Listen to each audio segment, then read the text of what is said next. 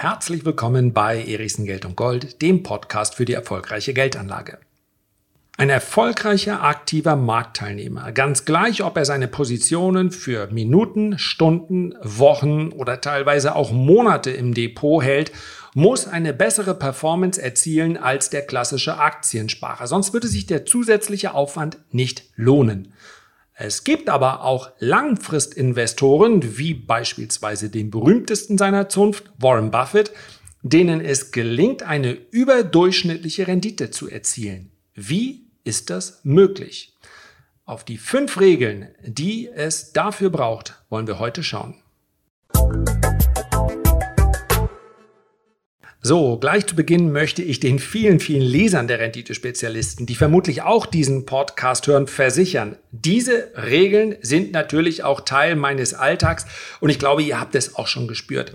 Im Zukunftsdepot sind wir ja langfristig investiert und zwar in die besten Unternehmen der Welt. Und was einmal als bestes Unternehmen der Welt daherkommt, kann natürlich nicht nächste Woche wieder rausfliegen. Es gibt auch in der langfristigen Anlage mal Korrekturen, aber die fallen sehr, sehr klein aus. Und dann haben wir noch mein persönliches Depot, genannt wie originell Lars Erichsen Depot. Und dort sind wir aktive Marktteilnehmer. Und hier gelten selbstverständlich andere Gesetze. Das heißt also, wenn ich eine Aktie kaufe und überhaupt nicht plane, sie jemals wieder zu verkaufen, vielleicht irgendwann mal, wenn ich das Geld in der Rente brauche und sage, so, jetzt gibt's nur noch Sommersonne, Sonnenschein und Kreuzfahrten, wenn man denn drauf steht, ja, vielleicht wird man dann irgendwann sein Kapital nicht mehr anlegen, sondern konsumieren. Auch das schützt übrigens vor der Inflation, nur als kleine Erinnerung. Aber ansonsten werden solche Unternehmen ja vererbt in einigen Fällen. Wenn ich aktiv unterwegs bin und ich kann es nicht häufig genug betonen, ich mache es aber auch heute wieder, dann gelten andere Regeln. Da muss ich nämlich darauf schauen, was passiert, wenn es schief geht.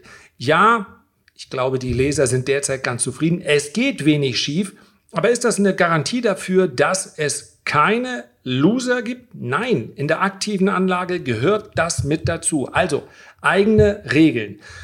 Die Regeln, die ich jetzt hier heute bespreche, sind im Prinzip zwischen beiden Disziplinen angeordnet. Denn der klassische ETF-Anleger, der also vielleicht in einem MSCI World oder ein MSCI Emerging Markets ETF investiert, der macht schon mal vieles richtiger als viele, viele Anleger, die sagen, wisst ihr was, Bausparklasse, dann brauche ich noch eine Lebensversicherung, der Rest bleibt schön auf dem Sparbuch. Kann man machen, war aber in den letzten zehn Jahren sicherlich nicht die rentabelste Idee. Also jeder ETF-Anleger macht schon mal sehr, sehr viel richtig. Es gibt aber eben auch einige, die entwickeln vielleicht so etwas wie eine Leidenschaft für die Börse und die möchten mehr. Und dass die dann zwangsläufig irgendwann bei ihrer Beschäftigung mit der Börse und mit der Frage, wie kann ich denn ein Mehr an Rendite erzielen, irgendwann bei Warren Buffett hängen bleiben, ist beinahe zwangsläufig. Denn Warren Buffett kauft Aktien und verhält sich dann wie ein ETF-Anleger. Allerdings erhält er eine bessere Rendite. Und deswegen erscheint das so attraktiv. Und ich möchte an dieser Stelle auch sagen, die Hürden sind nicht so niedrig wie bei einer ETF-Anlage. Das muss man ganz klar feststellen. Man kann nicht sagen, ich baue mir meinen kleinen Aktiensparplan, da kommen fünf Regeln rein, anschließend kriege ich einfach nur das Doppelte raus. So ist es nicht. Und selbstverständlich muss zwangsläufig, wenn ich eine überdurchschnittliche Rendite erzielen möchte, ein Schuss Spekulation mit drin sein. Denn gerade bei der Anlage in Einzelwerte, in Einzelaktien, auch wenn es sich um sehr große Unternehmen handelt, ist ja häufig die Spekulation darauf, wie es in Zukunft laufen wird, die, die dazu führt, dass ich dann in Unternehmen investiert bin, die sich besser entwickeln als der Gesamtmarkt. Sonst funktioniert das Ganze nicht. Und man muss sich dieses Risikos auch bewusst sein. Warum betone ich das so an dieser Stelle?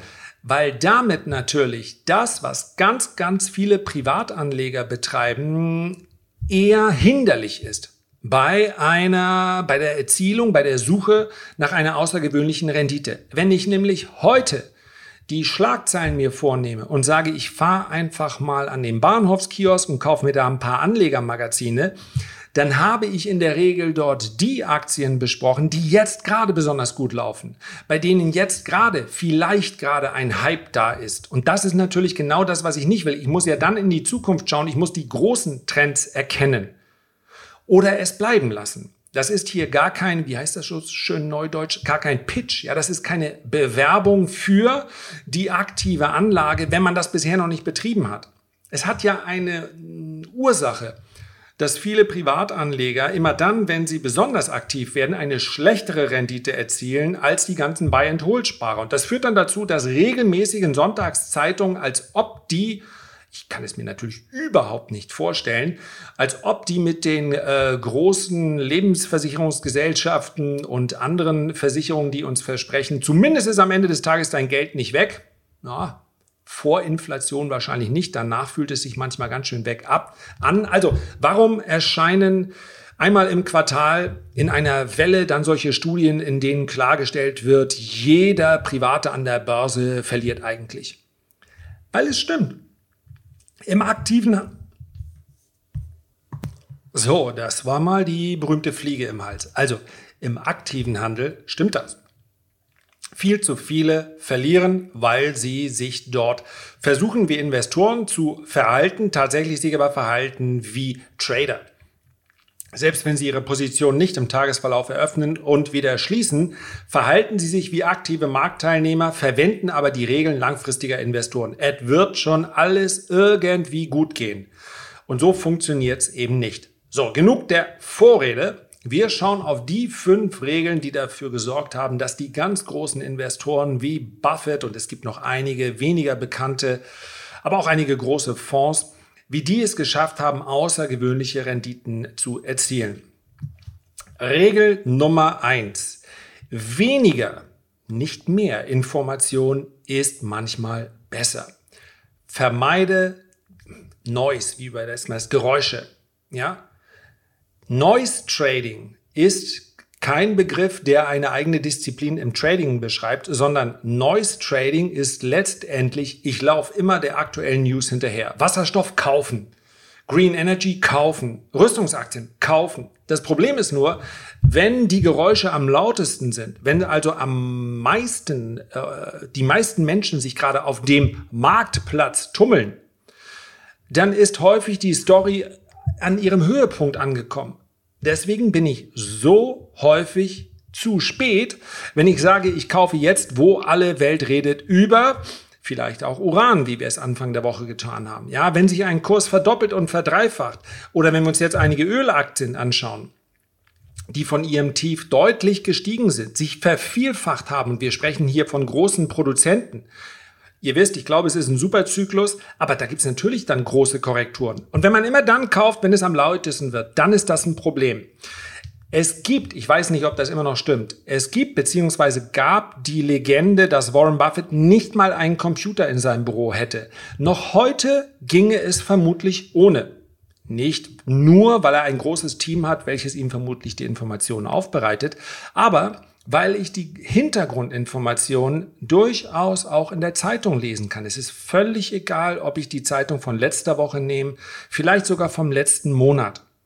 Die Dinge verändern sich. Die Dinge, die Umwelt um mich herum verändert sich. Und manchmal auch im ganz großen Stil. Aber jetzt überlegt mal bitte, Jetzt nehmt mal bitte die letzten vier Wochen, die letzten sechs, vielleicht die ereignisreichsten der letzten Jahre, bedauerlicherweise.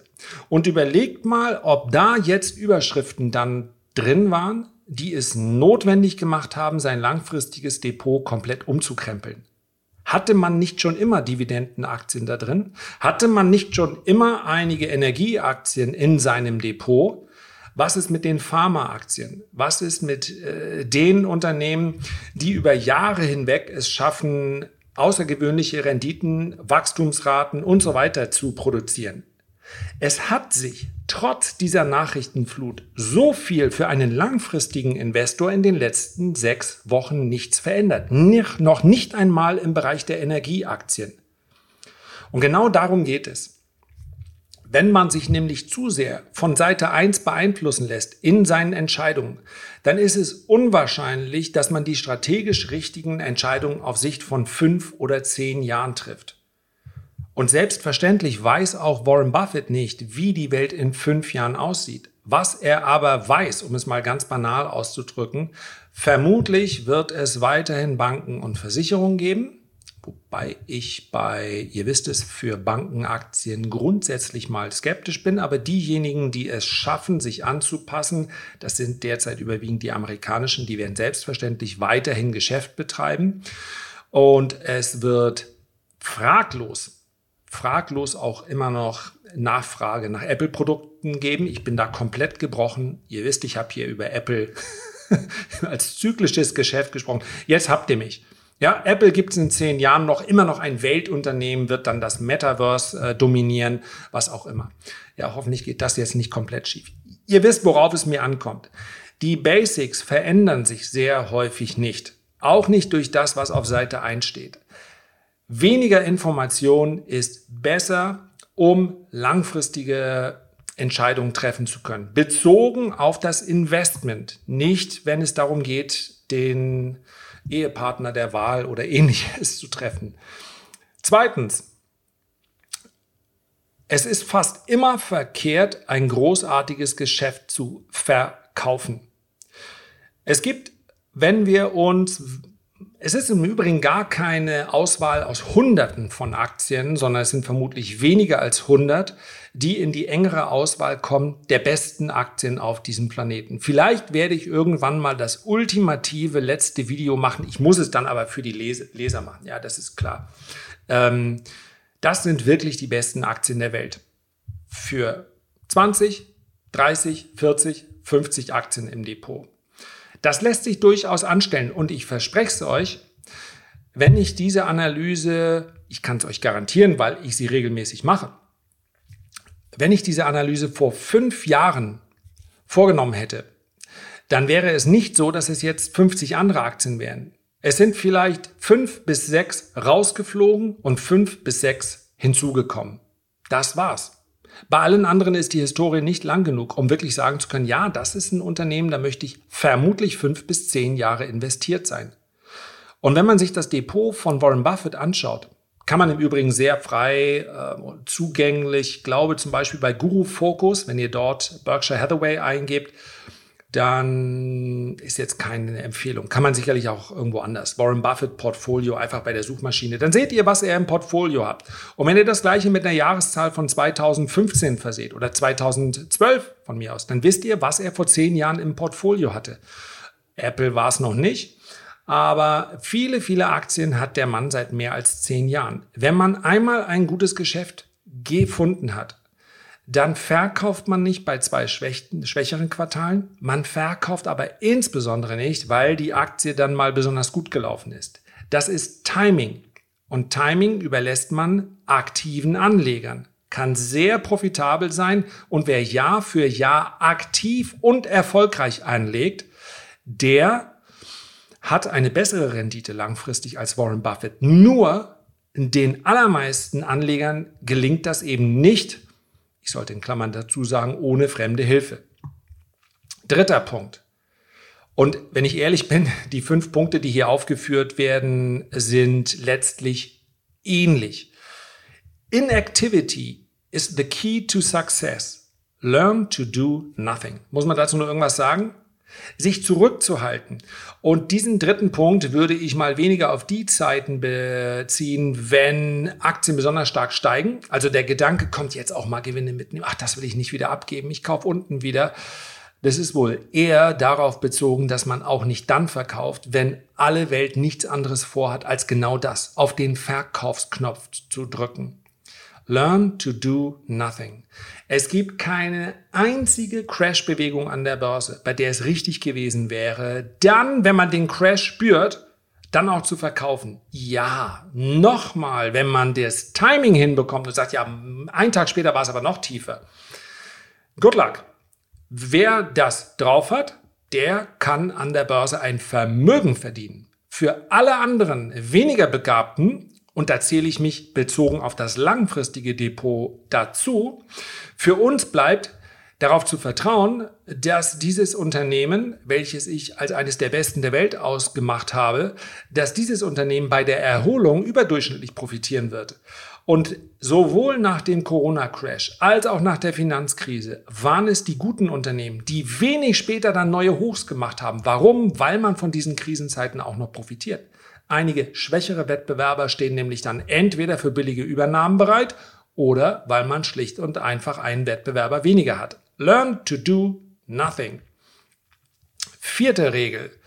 Focus on the long term. Play for keeps. Letztlich das Gleiche. Konzentriere dich auf die langfristige Ausrichtung. Es geht nicht darum, ob mit Wasserstoff in diesem Jahr oder im nächsten Jahr Geld verdient wird. Wenn ich in ein Wasserstoffunternehmen investiere und mein Ziel ist es, hier über Jahre hinweg investiert zu bleiben, dann muss ich mir die Welt vorstellen, so wie sie vielleicht im Jahr 2027, besser noch im Jahr 2030 aussieht. Und wenn ich dann sage, dieses Unternehmen, welches aller Wahrscheinlichkeit nach heute keinen einzigen Cent verdient, aber vielleicht ein paar hundert Millionen im Jahr verbrennt, kann ich sicher sagen, dass dieses Wasserstoffunternehmen in zehn Jahren der Marktführer Nummer eins sein wird. Ich will nicht die Frage beantwortet haben, ob Wasserstoff etwas ist, womit man Geld verdienen kann. Dann stehen mir nämlich nach wie vor 10, 15 oder 20 Unternehmen zur Auswahl. Das muss ich auslassen. Wenn ich keine klare Antwort habe auf die Frage, bist du der Beste oder ist dieses Unternehmen das Beste, dann muss ich es auslassen. Dann muss ich es eben nicht machen. Es gibt ja genügend andere Sektoren. Focus on the long term. Und fünfter Punkt, und das ist sicherlich der entscheidende, denn die Auswahl ist das eine, aber, und jetzt ganz wichtig, das richtig zu verstehen, Concentration in Klammern, not diversification, is vital to outperformance. Es gibt viele Investoren, die haben extrem konzentrierte Portfolios. Und dann sprechen wir bei diesen Investoren von acht bis 15 Unternehmen. Für die allermeisten Privatanleger hört sich das sehr diversifiziert an. Das ist es nicht. Zehn ist meines Erachtens die Untergrenze einer Diversifikation. Wir sprechen ja nicht nur über äh, Diversifikation in einer Branche oder über die Branchen hinweg sondern wir sprechen ja auch über eine geostrategische Diversifikation. Wir sprechen über eine Diversifikation zwischen Wachstum und Value. Das heißt also, 10 ist die Untergrenze und mit einem 15 Werte Depot ist man immer noch sehr konzentriert und nicht diversifiziert. Ja, einige große Publikumsfonds haben ein paar hundert Werte drin. Dann aber ist der Beitrag eines jeden einzelnen Wertes zur Rendite derart gering, dass man auch gleich einen billigeren Dachfonds nehmen könnte. Und an dieser Stelle der Hinweis, wer einen Fonds besitzt, der regelmäßig nach Kosten den Markt outperformt, einfach weiterhalten. Dann will ich nichts gesagt haben. Das gelingt aber eben 85 Prozent der Fonds nach Kosten nicht. Und dann braucht man ihn nicht dann muss ich diese Kosten nicht bezahlen, dann kann ich mir auch eine ETF-Anlage basteln.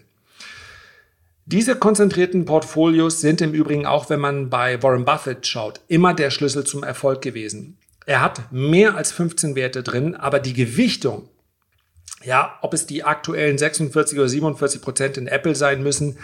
Warren Buffett sieht Apple, glaube ich, auch stellvertretend für den gesamten Tech-Sektor, in dem er eben sonst gar nicht investiert ist. Und deswegen wollen wir es mal durchgehen lassen. Und ganz ehrlich, wenn ich es nicht durchgehen lasse, ist es dem guten Warren ja auch völlig egal. Also lassen wir es ihm lieber durchgehen. 12 bis 15 ist eine gute großen Größenordnung. Es können auch 17 sein. Es kommt auch ein bisschen auf die Größe des Portfolios an. Aber wenn ich ein Portfolio haben will, welches den Markt outperformt, dann muss ich mich auf die Werte konzentrieren, denen ich genau das zutraue. Damit hätten wir also die fünf Regeln für eine langfristige Outperformance. Viel Spaß! Herzlichen Dank für deine Aufmerksamkeit. Ich freue mich, wenn wir uns beim nächsten Mal gesund und munter wieder hören. Bis dahin alles Gute, dein Lars.